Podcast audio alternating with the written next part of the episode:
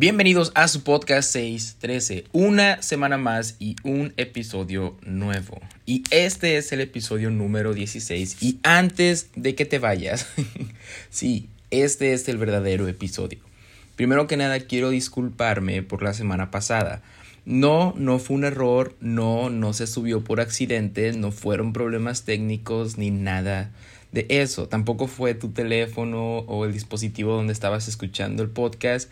Fue solamente una estrategia de marketing, por así decirlo. Y, y, precisamente en el intro de ese, entre comillas, episodio de la semana pasada, mencioné que fueras a mi Instagram porque iba a ser muy importante para entender un poquito lo que estaba pasando. De hecho, cuando desperté recibí varios mensajes de personas que estaban muy preocupadas porque pensaron que lo había subido mal o que había un error. Y solamente veía mensajes diciéndome, oye Martín, checa el episodio, no se subió, uh, está este sonido y después ya no se escucha nada, como que hubo una interferencia o una interrupción y, y también hubo personas que no estuvieron tan, tan contentas que digamos con esta estrategia, personas que que incluso me dijeron, sabes, yo ya estaba listo, lista para escuchar este episodio y de repente, ¡pum!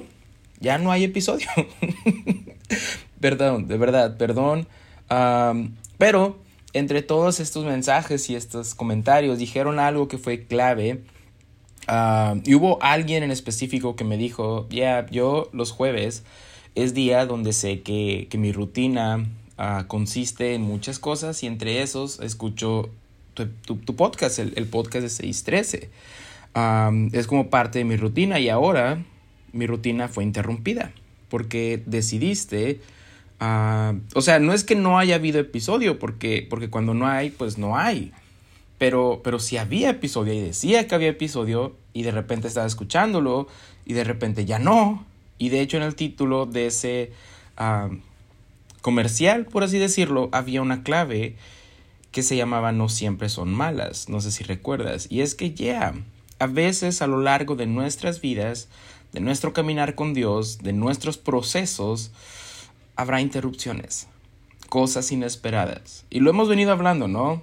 Tenemos planes y de pronto se interrumpen y, y precisamente eso quería dar a entender y profundizar en este episodio aún las interrupciones, lo que no esperamos, lo que no planeamos, lo que parece que solamente pasó y ya, aún las interrupciones no siempre son malas, algunas, algunas pueden ser buenas y de hecho en algunas ocasiones son muy necesarias. Así que, para ya comenzar este episodio, el episodio del día de hoy, de nuevo, antes quiero agradecer por seguir apoyando este podcast, de verdad. Uh, muchas, muchas gracias por seguir regresando cada semana, por seguir escuchando cada episodio, por dejar tus comentarios, por, por preocuparte, porque de verdad, aunque ya pues yo sabía lo que estaba pasando, te hace sentir bien que haya personas que se preocupen por el podcast, ¿no? Que te digan, oye, creo que hubo un error al subirlo, chécalo para que no, no pase a mayores, etcétera, etcétera. Entonces, de verdad, muchas, muchas gracias. Y te sigo invitando a que si te naces y crees que este contenido le puede ayudar a alguien más, lo sigas compartiendo en tus redes sociales, puedas mandárselo a alguien que crees que, que específicamente un episodio puede ser de bendición para, para lo que está pasando, para lo que está viviendo lo aprecio mucho, lo agradezco mucho, de verdad. Trato de repostear todas las, las veces que comparten el episodio ah, en Instagram, que es la red social que más ocupo. Entonces, muchas, muchas gracias. Y pues ya, para no tomar más tiempo, para que no dure cuatro horas este episodio, pues, ¿qué te parece si comenzamos aquí el episodio? Este sí es el verdadero episodio número 16 de la tercera temporada de 613 interrumpimos su programación.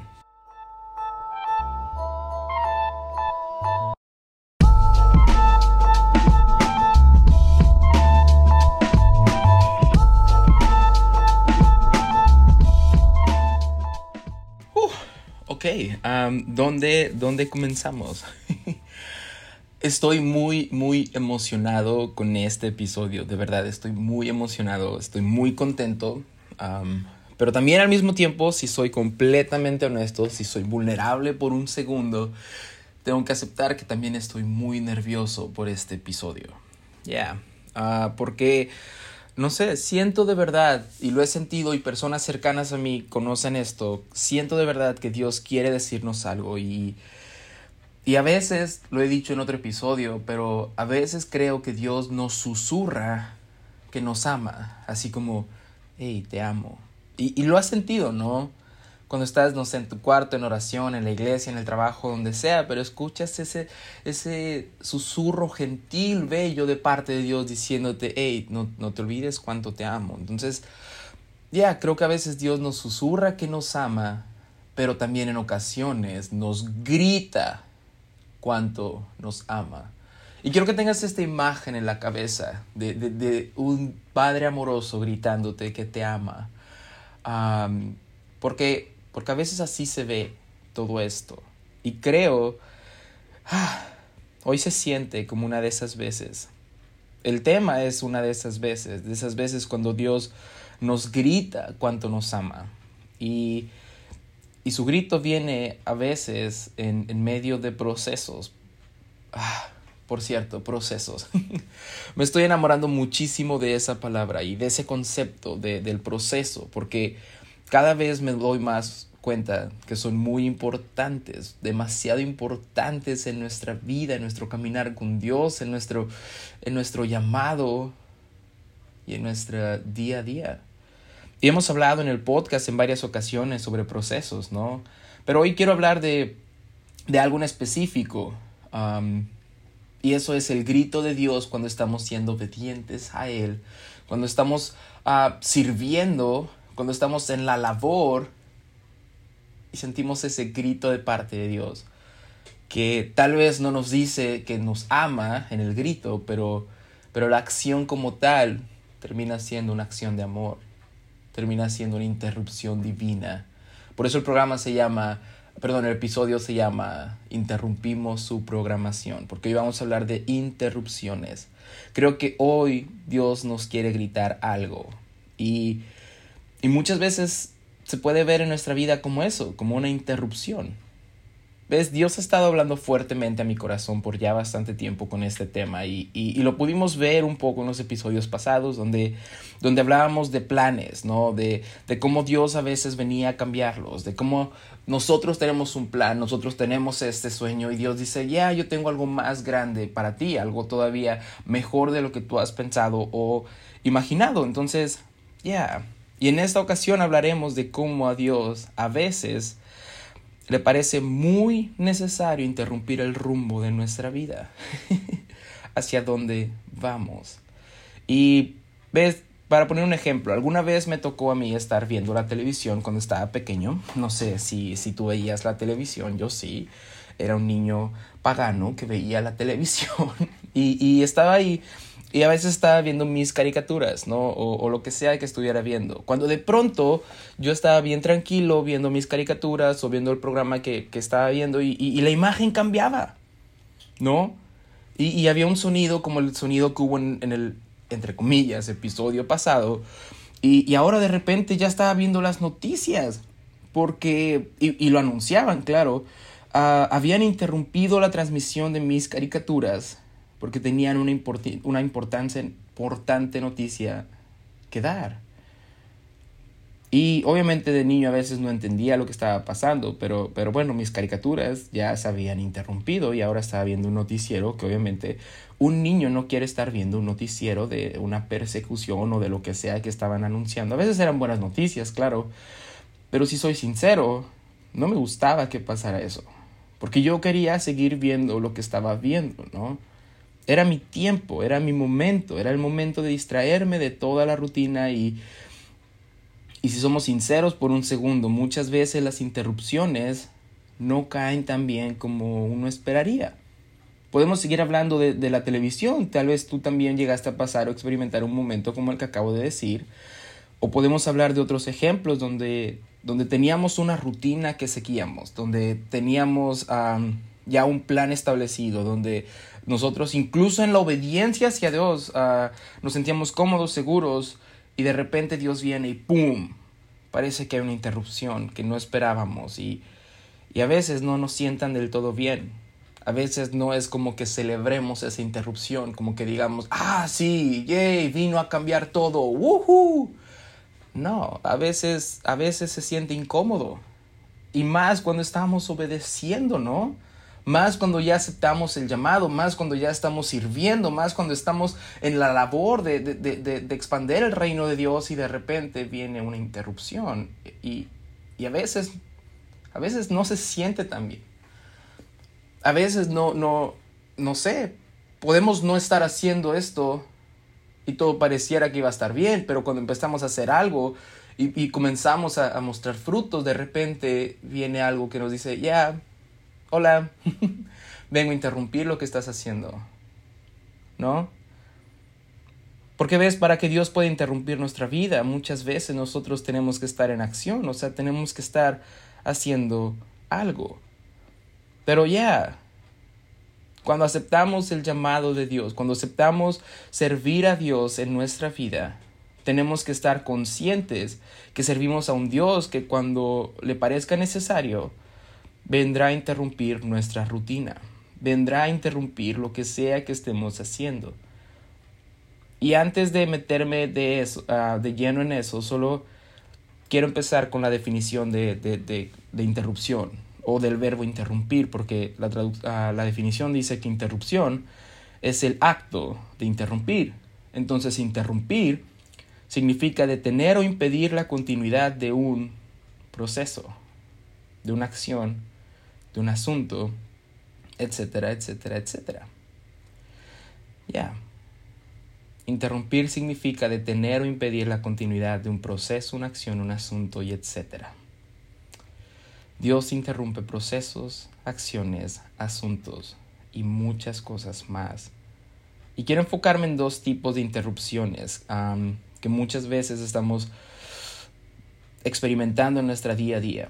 Y quiero empezar con, obviamente, con la primera, que antes de comenzar solo quería decirte algo. A ti que estás aquí, porque de verdad siento que Dios quiere hablar a alguien específicamente. Y si eres tú, gloria a Dios porque te voy a ser sincero, a mí ya hablo este episodio y sigue hablando cada día que pasa, cada día que lo estaba preparando, uh, aun cuando lo estoy grabando y yo sé que en el futuro, mañana, cuando ya salga, lo que sea, sé que va a seguir hablando a mi vida, porque cada vez va a seguir interrumpiendo lo que estoy, lo que estoy haciendo y, y ahora lo veo y digo, Señor, estoy de acuerdo con que interrumpas estoy de acuerdo con que vengas con una intervención divina. Porque, ¿sabes? yo no estaría aquí si no hubiera sido por una interrupción de Dios en mi vida. Lo publiqué el otro día en Twitter. Jesús es todo lo que yo buscaba, pero si soy sincero, ni siquiera lo estaba buscando yo buscaba paz, yo buscaba gozo, yo buscaba algo que llenara mis vacíos y, no, no, encontraba nada y de repente Jesús llega a mi vida. Yo no lo estaba buscando, pero Él vino a interrumpir mi vida y ofrecerme lo que tanto anhelaba mi corazón, ¿no? Pero bueno, esa interrupción va a ser las, el segundo tipo de interrupción que veamos, porque ahorita en este momento, en la primera en los primeros ejemplos quiero enfocarme precisamente en la interrupción divina cuando estamos sirviendo en el reino, cuando estamos en la labor, cuando estamos trabajando para Dios, pero muchas veces no sentimos que, estemos haciendo lo suficiente o, o muchas veces no nos sentimos calificados para hacer lo que estamos haciendo. Muchas veces no nos sentimos calificados para hacer lo que Dios nos está mandando a hacer.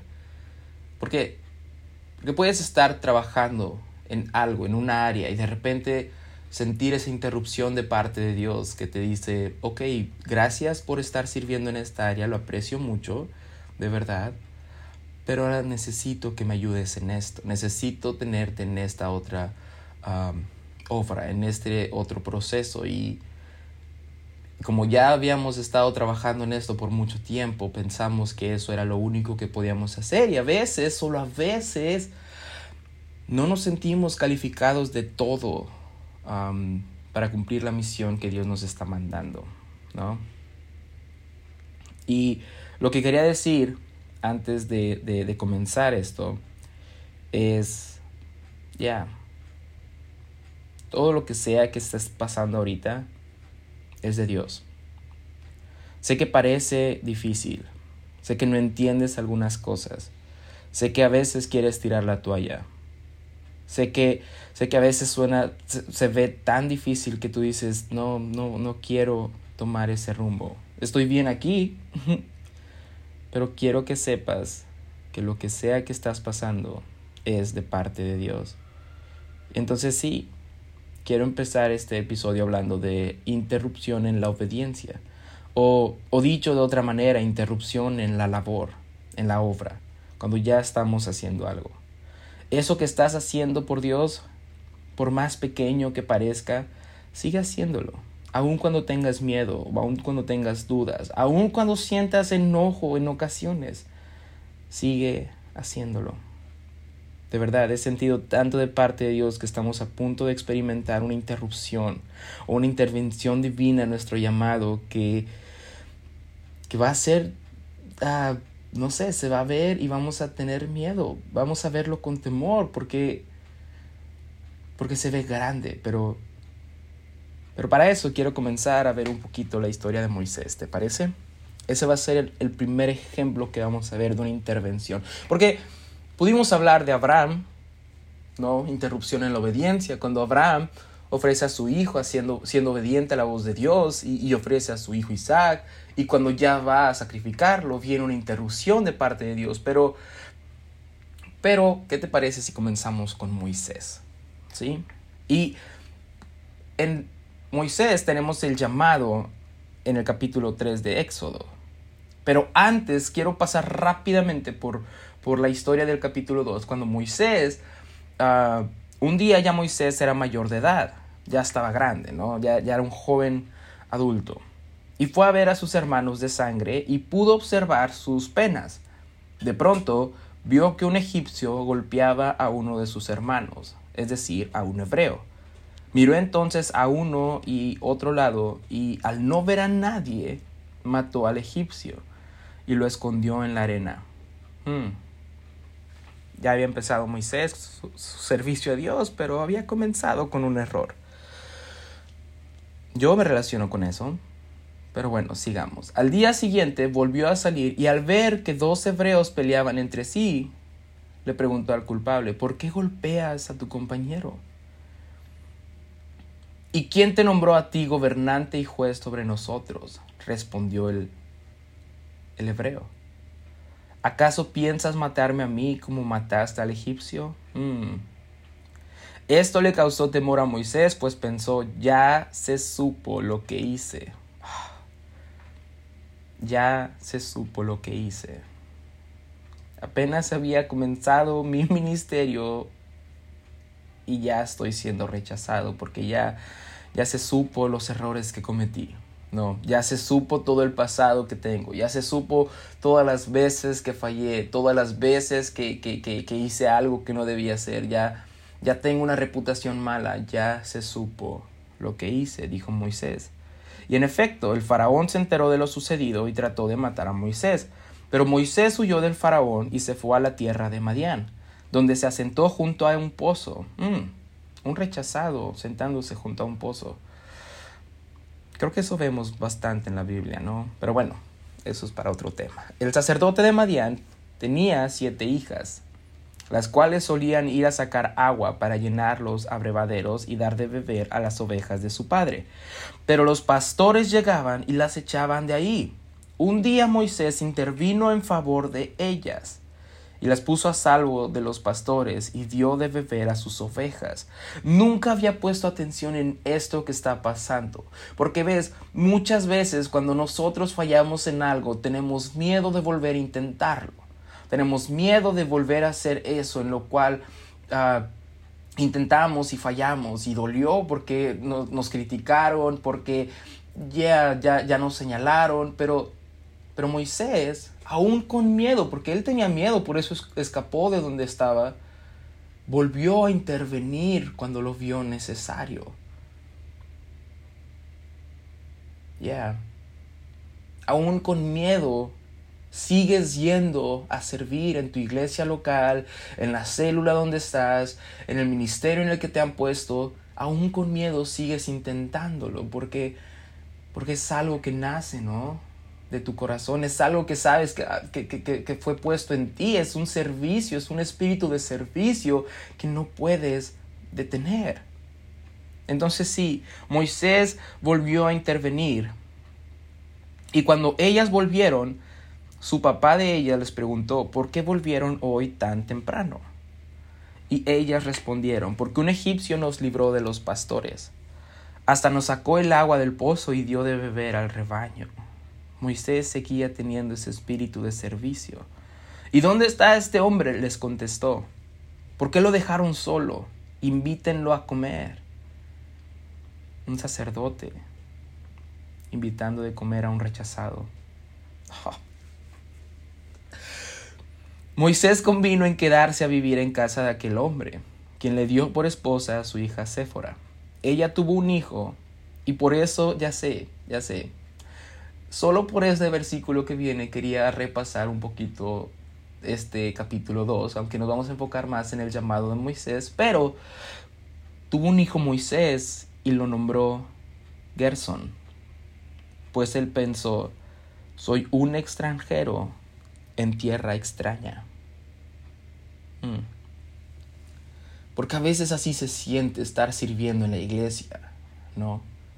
En ese ministerio para el cual tú piensas que no calificas. ¿Por qué sigo aquí? ¿Por qué me tienen aquí si, si yo no estoy para estar sirviendo aquí? Yo no califico para estar aquí. Y comienzas a sentirte aún sirviendo como un extranjero en tierra extraña porque sabes que no calificas para estar ahí. Pero Dios no ve lo que tú y yo vemos en nosotros.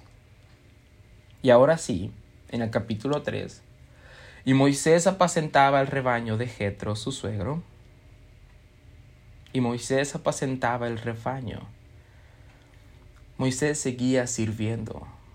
Ya, tal vez él pensaba que tenía un llamado más grande, pero mientras era a tiempo o lo que sea, él, él seguía sirviendo.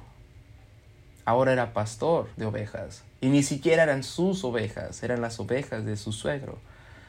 Pero aún en esa tarea, él seguía sirviendo. Aún donde tú estás, sigue sirviendo. Ya tal vez no es ni siquiera tu ministerio, pero sigues sirviendo. Tal vez en tu corazón tenías un llamado más grande y, tenías promesas, alguien profetizó sobre tu vida y de repente estás sirviendo en una área donde dices, ya, esto no es lo que yo pensaba que iba a ser, Dios, Dios había prometido algo más grande, pero, pero sigue sirviendo. Moisés apacentaba el rebaño de Jetro, su suegro, sacerdote de Madián, y condujo el rebaño hacia el lado occidental del desierto, y llegó a Horeb, el monte de Dios. Y se le apareció el ángel del Señor en una llama de fuego en medio de una zarza. Y Moisés miró, y he aquí la zarza ardía en fuego, y la zarza no se consumía. Entonces dijo Moisés, me acercaré ahora para ver esta maravilla, porque la zarza no se quema. Cuando el Señor vio que él se acercaba para mirar. Dios lo llamó de en medio de la zarza y dijo, y por los signos de, de ortografía que hay aquí, nos podemos dar cuenta que realmente fue un grito. Moisés, Moisés. Y él respondió, heme aquí. Entonces él dijo, no te acerques quítate las sandalias de los pies, porque el lugar donde estás parado es tierra santa. Y añadió, yo soy el Dios de tu padre, el Dios de Abraham, el Dios de Isaac y el Dios de Jacob. Entonces Moisés cubrió su rostro porque tenía temor de mirar a Dios. Porque Moisés estaba simplemente sirviendo, llevando el rebaño de su suegro, cumpliendo en ese pequeño ministerio, en esa pequeña labor, pero seguía siendo obediente cuando de repente sufrió una interrupción divina ¿Cuántos días habrán pasado Moisés haciendo lo mismo y lo mismo y lo mismo y lo mismo, sirviendo en el mismo lugar, en la misma obra, siendo obediente a su llamado hasta que vino una interrupción divina? Una interrupción que venía a ser el llamado más importante de toda su vida. Una interrupción que no solamente venía a cambiar su vida, venía a redimir su pasado. Porque te acuerdas que cuando Moisés huye de Egipto, lo último que escucha es quién te ha puesto a ti como líder de nosotros. Y en esa interacción con Dios, Moisés, cuando ya Dios le está diciendo, ok, mira, esta interrupción divina que tuve que hacer es para decirte que tú sí tienes un llamado y es el llamado para liberar a mi pueblo de la tierra de Egipto. Pero Moisés, con temor de su pasado, sintiéndose descalificado, teniendo esa pregunta aún en su corazón, le dice, Señor, pero, pero si voy, ¿quién les digo que me manda? Porque ya me preguntaron eso una vez y no supe qué contestar. Porque yo tenía un pasado con errores. Yo tenía una reputación mala.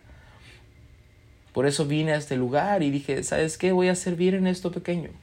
No voy a llamar la atención de nadie, voy a ser obediente en esto, ni siquiera son mis ovejas para que nadie me diga, ¿por qué tú tienes ovejas? Tú no deberías tener ovejas. Voy a estar aquí, voy a ser un pastorcito, tranquilo, pero lo que me estás pidiendo es ponerme enfrente de todos y, y servir. Si voy, ¿quién, ¿quién digo que me manda? Porque muchas veces cuando llega la interrupción a nuestras vidas, lo primero que hacemos es cuestionarla. Quiero que vayas y sirvas a este lugar. ¿Yo? Pero yo no tengo las capacidades para hacerlo. Mira, aquella persona es más calificada que yo. Mira, yo tengo este defecto. Mira, yo tengo este pasado. Mira, de hecho me señalaron por servir un poquito más. Yo no creo que sea calificado o calificada para servir en lo que me estás pidiendo, Dios. Puedo seguir siendo pastor de ovejas. Puedo seguir sirviendo a mi suegro. Aquí estoy bien, ya tengo un hijo, tengo familia, estoy siendo un buen hombre, estoy yendo a la iglesia, no me meto con nadie, no vivo en pecado, sirvo en lo que ya me siento cómodo. No, no creo que deba servir en lo que me estás pidiendo. Y a veces así pasa, ¿no?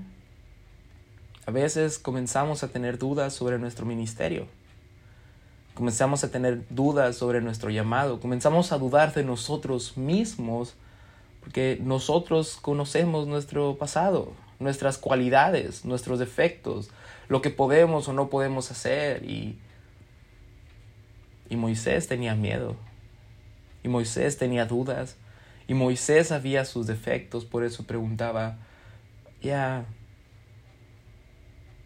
si voy, ¿quién digo que me manda? Y Dios a veces va a responder todas esas dudas. Dios a veces va a ser tan, tan, tan, tan caballeroso que va a responder todas nuestras preguntas, como lo hizo con Moisés y le dijo, ya, hey, si vas allá, y está este hermoso pasaje que por lo menos a mí me gusta mucho y creo que es favorito de muchas personas, diles que el gran yo soy te manda. Diles que yo soy el que soy. Y podemos hablar mucho tiempo de, este, de, este, de esta respuesta que Dios le da a Moisés, ¿no? Yo soy el que soy, yo soy lo que necesitas, yo soy la provisión, yo soy lo que estás pidiendo. ¿Qué necesitas? Paz, yo soy. Necesitas fortaleza, yo soy. Necesitas gozo, yo soy. Necesitas fuego todos los días, bueno, yo soy. Necesitas pan diario, yo soy. Más adelante vas a necesitar maná, yo soy. Más adelante vas a necesitar las piedras de la ley, yo soy. Más adelante vas a necesitar un liberador, yo soy. Más adelante vas a necesitar un doctor, yo soy. Más adelante vas a necesitar alguien que resucite tu vida, tu ministerio, porque tú hiciste de nuevo otros errores que pensaste que ya no ibas a hacer y ahora necesitas un redentor otra vez para que te perdone, te sane, te cure y te vuelva a reforzar tu llamado. Yo soy. Pero ahorita no estamos hablando de eso. Después Moisés en esta interacción le vuelve a decir, ok, pero yo tengo un problema de habla. Yo no puedo ir a hacer lo que tú me pides porque tengo este defecto. Mira, y a lo mejor habló. y Dios le dice, no te preocupes, yo, yo voy a mandar a tu hermano Aarón para que él hable por ti. Entonces Dios comienza a responder todas y cada una de las preguntas. Y es aquí donde entra el segundo ejemplo, porque, porque ya estoy escuchando algún comentario que dice, ok, pero yo, yo he tenido preguntas y no me las ha respondido. Mm. Yo he estado preguntándole muchas cosas a Dios que, que, parece que, que, no tienen sentido en mi, en mi, vida, en mi caminar con Dios. Yo, yo he estado yendo a la iglesia, yo he estado sirviendo a Dios, yo he estado siendo obediente a Dios y tengo un montón de dudas porque no se ve como debería verse, porque he escuchado que, que tiene que pasar esto para que uno siga sirviendo a Dios y no lo he visto en mi vida y me estoy desesperando y ya no sé qué más hacer y yo también tengo preguntas, tengo dudas, pero no he sentido que Dios me las responda. Y para eso tenemos que ver que te invito a leer la historia de Moisés, está muy bonita, pero bueno, después Moisés, lamentablemente, ya después de, servir y cumplir su llamado, fallece, sigue un sucesor que es Josué, y después de Josué también él sigue con el llamado y también fallece. Y cuando fallece Josué, tenemos el libro de jueces, que es un libro que me gusta mucho. Pero en el libro de jueces, el pueblo de Israel se olvida de todo lo que Dios ha hecho, en el aspecto de que ya no recuerda tanto lo que Dios ha hecho. ¿Por qué? Porque pasa una generación y pasa otra generación. Y la generación que crece ya no vivió los milagros que Dios hizo cuando los, rescató de Egipto. Pero bueno, en medio de este tiempo, cuando el pueblo de Israel está siendo dominado, tenemos el libro de jueces y tenemos el capítulo 6, que es un llamamiento, el llamamiento de Gedeón. Y los hijos de Israel hicieron lo malo ante los ojos de Jehová, y Jehová los entregó en manos de Madián por siete años, y la mano de Madián prevaleció contra Israel. Y los hijos de Israel por causa de los madianitas se hicieron cuevas en los montes y cavernas y lugares fortificados, se fueron a esconder, se fueron a, bueno, tenían miedo y dijeron, ok, vamos a hacer lo que sabemos, vamos a construir cuevas y nos vamos a esconder y aquí nada nos va a pasar. Pues sucedía que cuando Israel había sembrado, subían los madianitas y amalecitas y los hijos del oriente contra ellos, subían y los atacaban. Estaban siendo oprimidos, estaban siendo atacados, estaban siendo saqueados y acampando contra ellos destruían los frutos de la tierra hasta llegar a casa. Y no dejaban que comer en Israel, ni ovejas, ni bueyes, ni asnos. O sea, todo estaba yendo mal para los israelitas. Todo estaba siendo ah, una prueba, todo estaba siendo un proceso demasiado difícil para ellos porque subían ellos y sus ganados y venían con, con sus tiendas en grande multitud como langostas, ellos y sus camellos eran innumerables. Así venían a la tierra para devastarla. De este modo empobrecía Israel en gran manera por causa de Madián, y los hijos de Israel clamaron a Jehová. En medio de la prueba, seguían clamando a Jehová. Y cuando los hijos de Israel clamaron a Jehová a causa de los madianitas, Jehová envió a los hijos de Israel un varón profeta, el cual les dijo, Así ha dicho Jehová, Dios de Israel, Yo os hice salir de Egipto, y os saqué de la casa de servidumbre, os libré de la mano de los egipcios, y de mano de todos los que os afligieron, a los cuales eché de delante de vosotros, y os di su tierra. Y os dije, Yo soy Jehová vuestro Dios, yo soy. Está hablando del llamamiento que le hizo Moisés. No temáis a los dioses de los amorreos en cuya tierra habitáis, pero no habéis obedecido mi voz, porque la generación ya había pasado y esta generación ya no obedecía la voz de Dios. Y vino el ángel de Jehová y se sentó debajo de la encina que está en Ofra, la cual era de Joás, Abieserita, y su hijo Gedeón estaba sentado sin hacer nada. No, no dice eso la Biblia. y su hijo Gedeón estaba sacudiendo el trigo en el lagar para esconderlo de los madianitas. Porque aún en medio de la prueba, aún en medio de la aflicción, aún en medio del ataque, aún en medio de todo, Gedeón con lo poquito que tenía, él y su familia, seguía sirviendo. Seguía siendo obediente a su padre y estaba sacudiendo el trigo para esconderlo. Ni siquiera sabía si iba a poder alcanzar a sacudirlo y tener todo para poder esconderlo, o en medio de su servicio iban a llegar los marianitas y él tenía que irse a esconder antes de que lo quitaran. Y se lo iban a llevar, él seguía sirviendo. Con incertidumbre él seguía sirviendo. Con duda él seguía sirviendo. Escondido él seguía... Oh. Él seguía sirviendo. Esa era la rutina de Gedeón y de su familia y de todo el pueblo de Israel en ese entonces. Seguían escondidos del ataque de los madianitas. Entonces Gedeón estaba sacudiendo el trigo en el lagar para esconderlo de los madianitas. Y ves, Dios había mandado una respuesta y había dado una profecía o había dado una palabra con su profeta de decirles, hey, yo soy este Dios. Yo soy el Dios que lo libró y libró a su pueblo, ¿no? y perdón, y el ángel de Jehová se le apareció y le dijo, Jehová está contigo.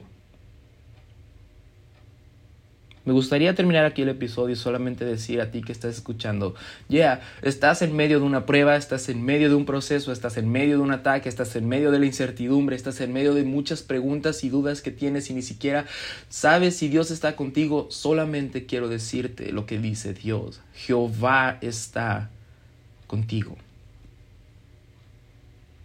Parece que no, donde sea que veas, ves aflicción.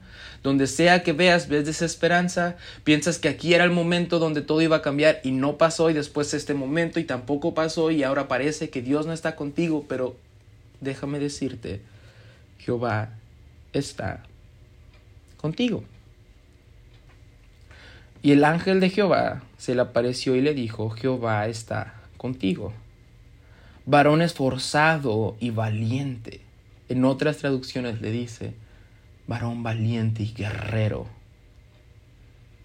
Y uno diría, ok, Gedeón recibe esta palabra de parte de Dios, recibe este llamado de parte de Dios, recibe esta visita del ángel de Jehová, se postra, adora y renueva sus fuerzas, ¿no? No, Gedeón era como tú y como yo. Y me encanta que la Biblia sea tan honesta, sea tan, tan clara, tan, transparente, para validar cuando nosotros también tenemos dudas, preguntas, incertidumbre y todo esto a la hora de aceptar un llamado de parte de Dios. Porque la Biblia dice que cuando ah, Jehová le dice esto a Gedeón, cuando Jehová le dice, Ah, estoy contigo, varón esforzado y valiente, Gedeón le responde, Ah, Señor mío, si Jehová está con nosotros, ¿por qué nos ha sobrevenido todo esto? ¿Y dónde están todas sus maravillas que nuestros padres nos han contado? Diciendo, ¿acaso no nos sacó Jehová de Egipto? Y ahora Jehová nos ha desamparado y nos ha entregado en mano de los madianitas. Mm. Gedeón estaba dudando. Y Gedeón le estaba preguntando, ¿por qué dices que estás conmigo si no puedo ver tu poder? ¿Por qué dices que Jehová está conmigo si no puedo ver tus maravillas? Si yo he estado siendo obediente, si yo he estado sirviendo en lo poquito que me han puesto, he sido obediente y sigo viendo vez tras vez cómo no estás conmigo, cómo tu poder nos ha desamparado. Ya escucho que, que testimonios de, de, la generación pasada que decía Jehová estaba con nosotros y veíamos milagros y, veíamos generaciones ser llenas del Espíritu Santo y veíamos esto. Y ¿Por qué conmigo no pasa? ¿Dónde estás? ¿Por qué yo no veo todo lo que ellos dicen que eres? ¿Por qué yo no experimento todo lo que ellos dicen que eres? Porque yo no puedo experimentar ese poder cuando estoy sirviendo, estoy siendo fiel, estoy siendo, uh, estoy sirviéndote totalmente. Porque yo no puedo ver ese poder en mi vida. Porque dices que estás conmigo, pero no te siento. Porque dices que estás conmigo, pero yo no experimento tu presencia, tu poder, tus milagros, tus maravillas, tus proezas. Porque dices que estás conmigo como estuviste con ellos, pero no parece que sea verdad. Y me encanta porque venimos, venimos de un ejemplo donde Dios le responde a Moisés y le dice, ah, si te preguntan esto, diles esto, pero aquí, aquí Dios no le responde absolutamente nada Gedeón, porque a veces Dios nos va a responder las dudas. Y a veces simplemente nos va a decir, ok, te escucho, escucho tus dudas, escucho tus preguntas, pero ve, ve y haz lo que te estoy llamando a hacer. Porque mirándole Jehová le dijo, ve con esta tu fuerza y salvarás a Israel de la mano de los madianitas. ¿Acaso no te envío yo?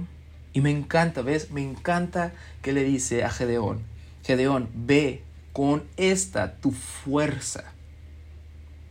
Porque muchas veces cuando nos llama, cuando tenemos este llamado, cuando tenemos este ministerio, cuando nos pide servir en algo más, muchas veces nos sentimos incapaces, nos sentimos que no tenemos lo necesario para servir en esa área donde Dios quiere que sirvamos.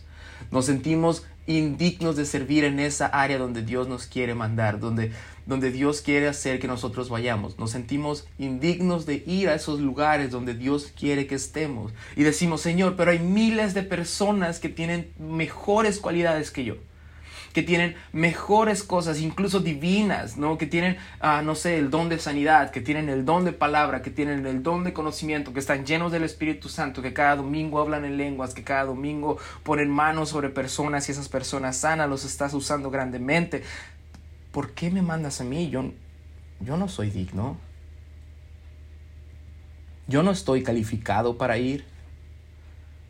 Puedo estar aquí en el trigo, pero yo no soy digno de liderar un pueblo.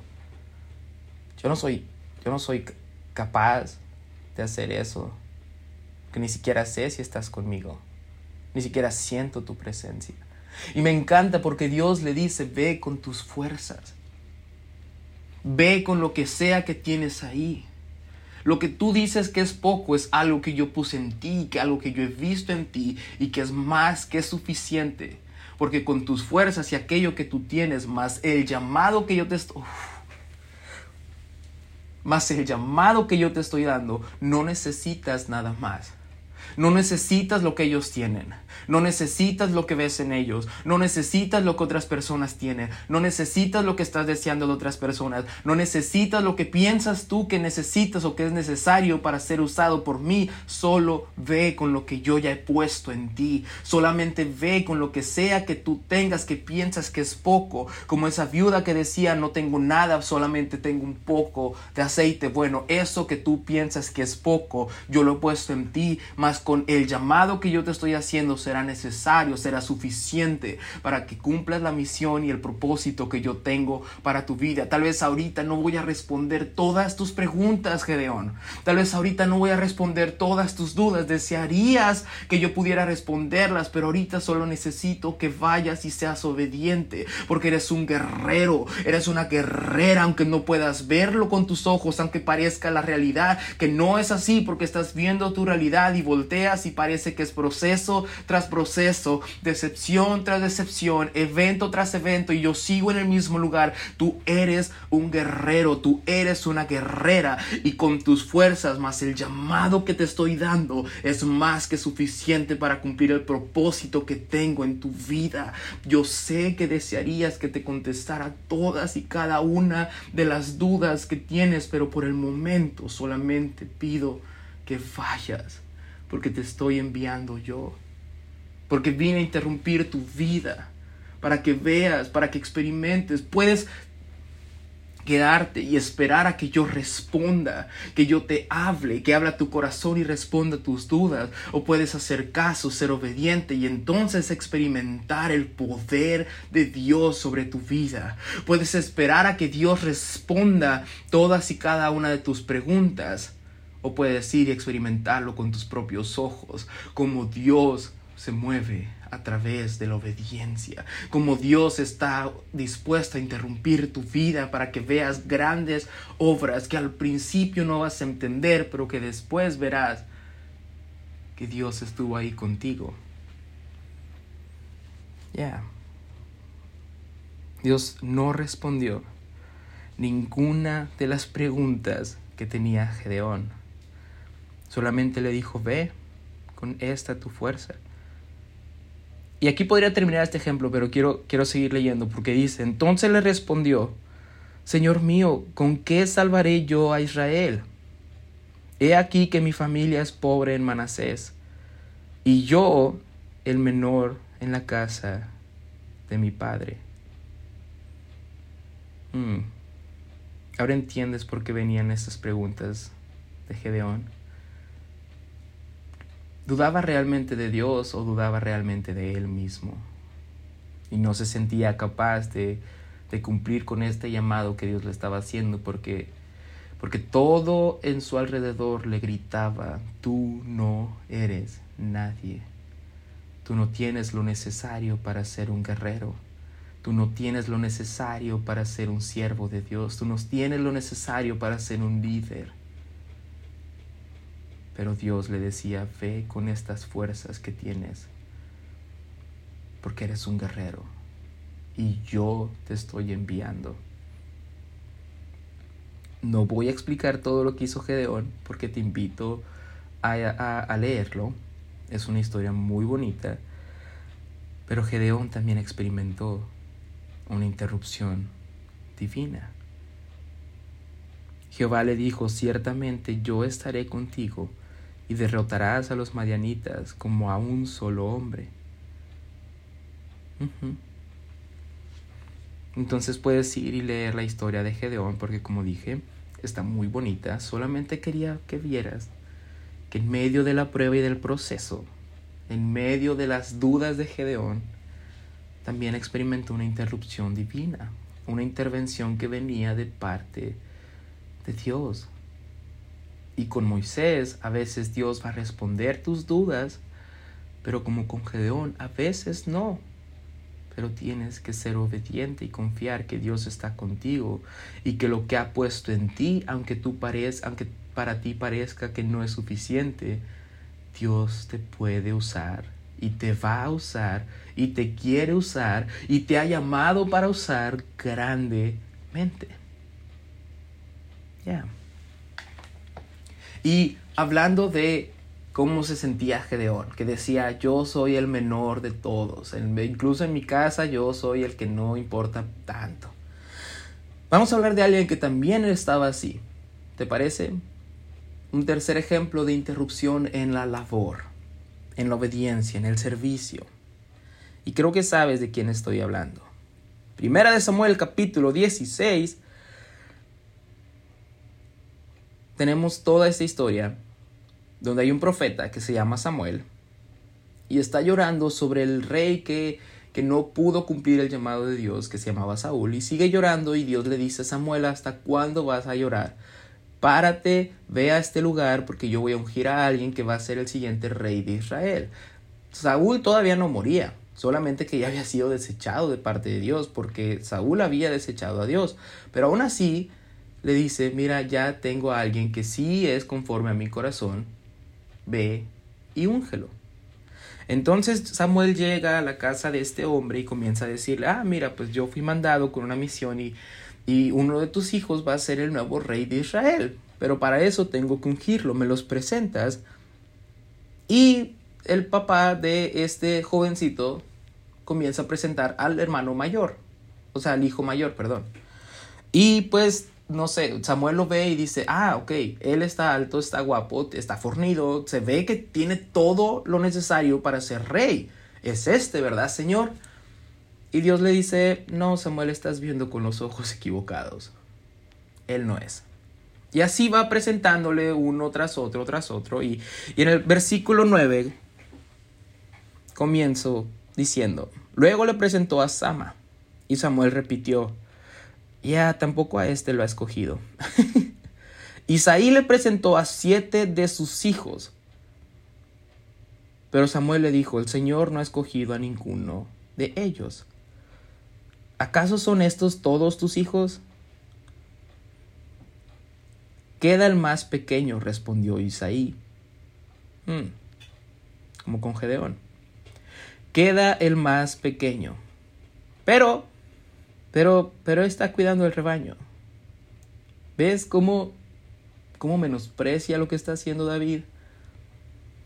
Y si nos metemos más de fondo en la vida de David, si nos metemos más de fondo en, en el contexto, podemos ver que incluso no era no era como tal hermano de ellos, era más como un hermanastro de sus hermanos por un problema que hubo ahí. Pero bueno, ya queda el menor, pero, pero él está ya cuidando a su rebaño.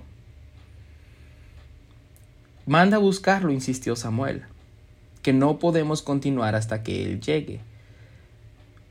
David está, está sirviendo.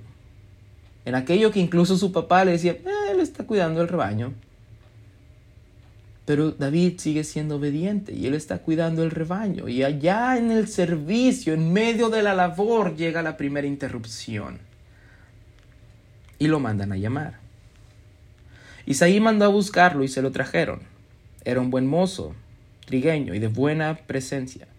El Señor le dijo a Samuel, Este es, levántate y úngelo entonces Samuel tomó el cuerno de aceite y ungió al joven en presencia de sus hermanos, en presencia de sus hermanos, en presencia de sus hermanos. Aquel que era rechazado y despreciado por toda su familia fue ungido por parte de Dios en presencia de sus hermanos. ¿Por qué? Porque va a poner mesa y aderecerá mesa delante de tus enemigos, pero eso es otro salmo que después David escribe que no vamos a hablar el día de hoy. Pero lo unge en presencia de sus hermanos. Y entonces el Espíritu del Señor vino con poder sobre David, y desde ese día estuvo con él. Luego Samuel regresó a Rama, o Ramá. Y Puedo hablar de esta intervención, pero realmente no quiero hablar de esta intervención o de esta interrupción donde David estaba sirviendo a Dios en lo pequeño y fue interrumpido para ser ungido como rey, sino que quiero hablar de otra interrupción de la cual casi no se habla, por lo menos no en cuanto a ser interrumpido de parte de Dios en medio de la labor y que es muy importante porque parece que no, pero cuando estás sirviendo lo pequeño, Dios está viendo y Dios está aprobando todo lo que estás haciendo. Aun cuando eres ungido y tengas profecía de parte de Dios, sigue siendo obediente en lo pequeño porque tú no tienes los tiempos, los tiene Dios. David fue ungido de parte de Dios para ser el nuevo rey, pero no fue de lleno al palacio y fue rey, porque aún existía Saúl y todavía estaba ahí. David regresó a servir el rebaño de su papá. Imagínate ya ser ungido de parte de Dios, que el Espíritu de Dios esté contigo, que te digan, tú eres el nuevo rey de Israel, pero te diga tu papá, ok, pero sigue siendo mi hijo, sigue sirviendo en el rebaño. Allá donde nadie te ve porque no queremos que seas parte de esta familia, allá donde nadie va a estar viéndote porque no creemos que realmente haya sido ungido de parte de Dios, sigue sirviendo en el rebaño. Creo que Dios está hablando a alguien que tiene promesas de parte de Dios, pero que, pero que Dios está llamando a que siga sirviendo en lo pequeño en tu iglesia local. Que siga sirviendo en lo pequeño en la célula. Que siga sirviendo en lo pequeño, aún en ese cuarto de, proyección, en ese, en ese puesto de ujier, en ese, en ese puesto donde nadie ve el potencial que Dios ha puesto en ti, pero Dios está llamando a que sigas siendo obediente en lo pequeño. ¿Por qué? Porque hay otra historia que viene más adelante. De repente se levanta una guerra. Los filisteos comienzan a combatir a Israel y comienzan a, pelear y se levanta este gigante y en 1 Samuel capítulo 17 nos dice, los filisteos reunieron sus ejércitos para la guerra, concentrando sus fuerzas en Soco, pueblo de Judá, Acamparon en Efes Damín, situado entre Soco y Aseca, Por su parte, Saúl y los israelitas se reunieron también, y acampando en el valle de Elá, ordenaron sus filas para la batalla contra los filisteos, con el valle de por medio. Los filisteos y los israelitas tomaron posiciones en montes opuestos. Un famoso guerrero, oriundo de Gad, salió del campamento filisteo. Su nombre era Goliat y tenía una estatura de casi tres metros. Ya, ves, tenemos esta historia famosa donde aparece el gigante Goliat y comienza a retar al pueblo de Israel, al ejército de Israel, en el cual estaban los hermanos de David. Porque te acuerdas, ellos tenían el porte, la estatura, la fortaleza para pertenecer al ejército. David no. David seguía siendo un pastorcito de ovejas que aun cuando ya había sido ungido, seguía sirviendo en el rebaño. Entonces, uh, los, los, este, los, los reta y todo, y de repente, David era un hijo de Isaí, un efateo que vivía en Belén de Judá en tiempos de Saúl. Isaí ya era de edad muy avanzada y tenía ocho hijos. Ahora sí nos deja saber que tenía ocho hijos. Primero tenía siete hijos porque no consideraba a David uno de ellos. Pero cuando ya es ungido, dice, ah, mi hijo fue ungido rey, ahora sí es mi hijo. Sus tres hijos mayores habían marchado a la guerra con Saúl. El primogénito se llamaba Eliab, el segundo Abinadab y el tercero Sama. Entonces, uh, esos tres habían seguido a Saúl por ser los mayores. David, que era el menor, solía ir a donde estaba Saúl, pero él regresaba a Belén para cuidar las ovejas de su padre. Seguía sirviendo en lo pequeño. Entonces, aquel filisteo llamado Goliat, ya sé, perdón, estoy leyendo mucha Biblia, espero que eso no te moleste, a mí me encanta. Pero voy hacia un lado, te lo prometo. El filisteo salía mañana y tarde a desafiar a los israelitas, y así lo estuvo haciendo durante 40 días. No fue tres días, cuatro, 40 días, y nadie se había atrevido a ir a hacerle frente. Pero un día, Isaí le dijo a David, David, te necesitan en la guerra. Agarra esa unción que Dios te dio y ve a hacerle frente a aquel, aquel gigante que... No, eso no le dijo. Un día, Isaí le dijo a su hijo David, Mira, toma esta bolsa de trigo tostado y estos diez panes, y vete pronto al campamento para dárselo a tus hermanos. Lleva también estos diez quesos para el jefe del batallón Averigua cómo les va a tus hermanos y tráeme una prueba de que ellos están bien. Los encontrarás en el valle de La con Saúl y todos los soldados israelitas peleando contra los filisteos. En pocas palabras, David, llévales el lonche a tus hermanos. ya, te habían ungido para ser rey. No, tú no calificas ni siquiera a pelear la guerra. Llévales el lonche a tus hermanos. Para eso sí calificas. Para eso sí eres bueno.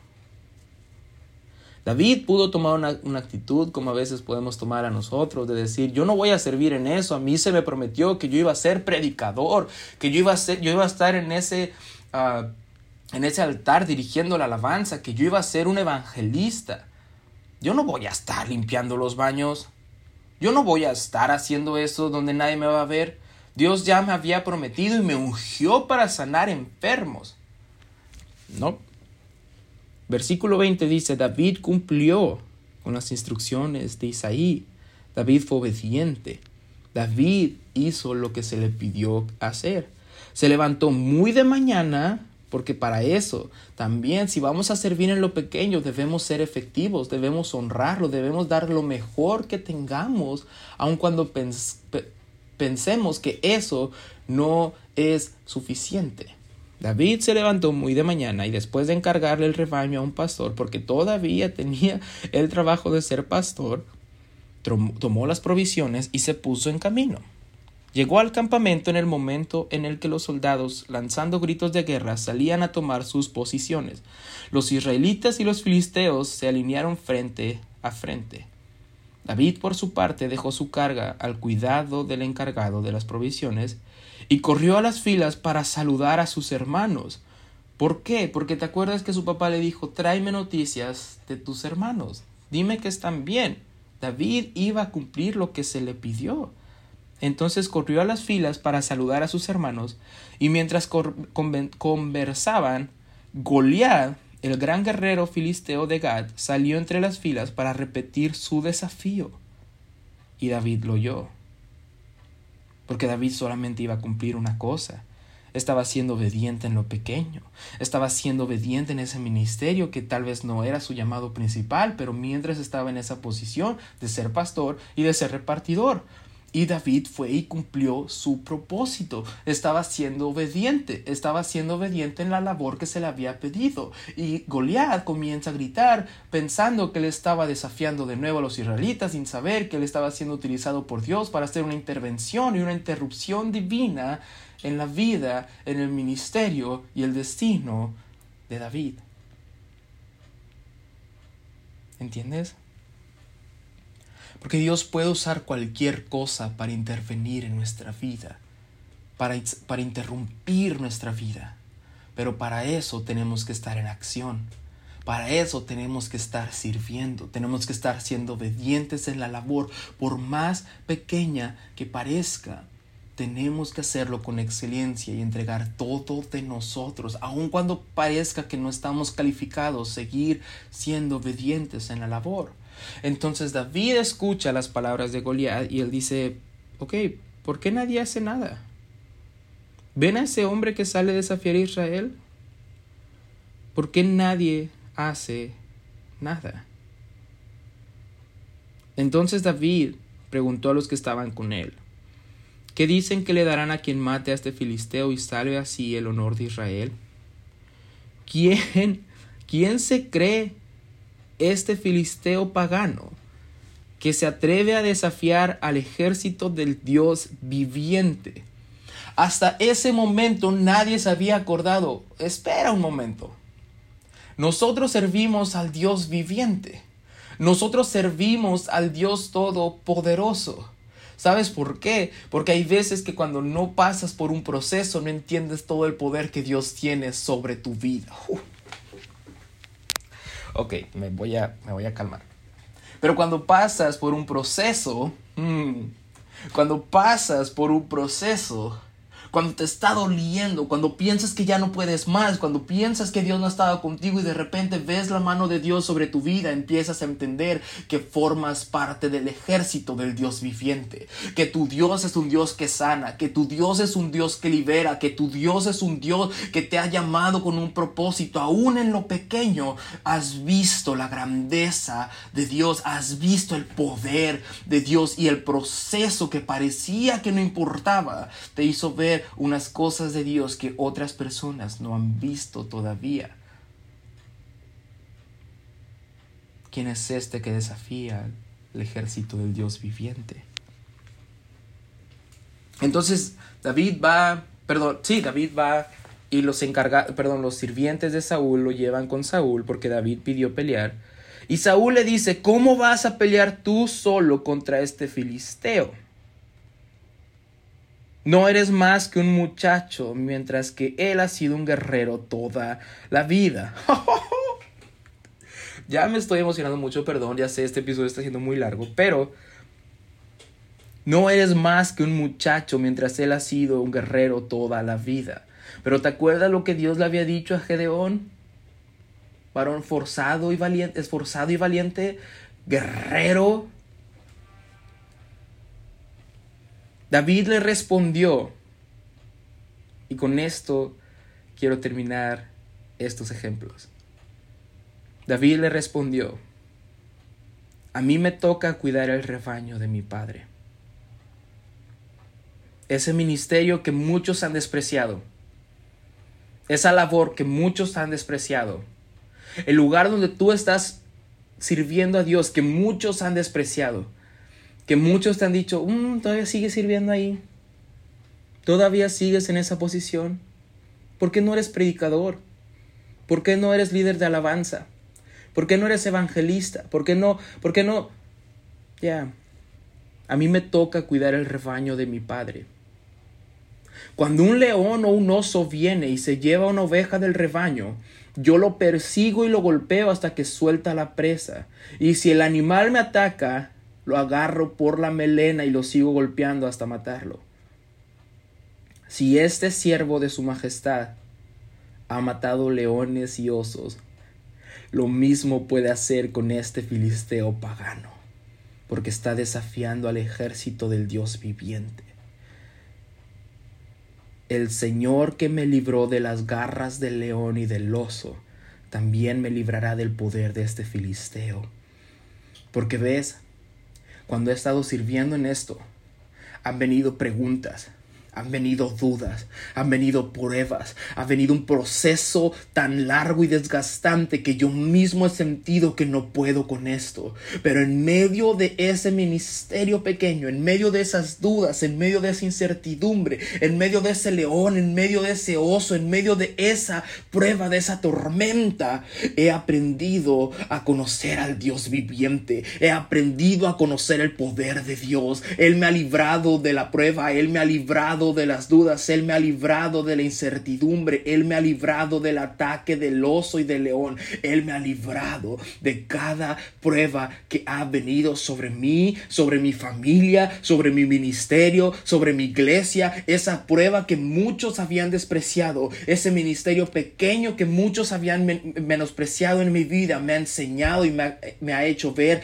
la cara, el rostro de un Dios viviente que aún en medio de las pruebas sigue siendo poderoso. Y Él que me libró de las garras del león y del oso, también lo va a hacer. En esa prueba pequeña me ayudó, también en esta prueba más grande me va a ayudar, porque su poder se manifiesta en mi debilidad, porque el poder de Dios sigue siendo el mismo ayer, hoy y siempre, porque no importa lo grande de tu prueba, sino lo grande de tu Dios. Aquel ministerio pequeño te está enseñando a ver a Dios de una manera que otras personas no van a poder entender. Ese proceso que estás atravesando realmente te está enseñando a ver cosas que tal vez otras personas no van a aprender a conocer de parte de Dios, porque procesos nos enseñan a librar el ataque del oso y del león. Procesos nos enseñan a ver otro rostro de Dios que no conocíamos. Procesos nos enseñan a ver el poder de Dios manifestado aún en las pequeñas cosas de la vida. Procesos nos preparan para el llamado que Dios tiene para nuestra vida. Procesos en medio del servicio, en medio de la obediencia, en medio de, nuestro servicio a Dios nos preparan cuando viene una interrupción divina. Y es hora de servir en lo grande. Y es hora de aceptar el llamado que Dios nos está dando. Y podemos ver por qué el proceso fue necesario. Porque cuando nosotros pensábamos que nadie nos veía que nadie valoraba lo que estábamos haciendo, que teníamos dudas, que teníamos incertidumbres, que no habíamos experimentado lo que se había dicho por años que podía pasar, que veníamos siendo rechazados como Moisés, siendo el menor de la familia como Gedeón, incluso menospreciado y rechazado y siendo el menor de la familia como David. Tenemos un Dios que interrumpe nuestra vida, un Dios que interrumpe ministerios, un Dios que interrumpe nuestra rutina para decir, tú eres un guerrero, tú eres una guerrera y yo te he llamado con un propósito y es hora de que entiendas por qué todo este proceso ha valido la pena. Interrupción en la obediencia. Interrumpimos su transmisión para decirles que la segunda parte de este episodio o de esta miniserie viene la siguiente semana. Interrupción en la desobediencia. Dios los bendiga.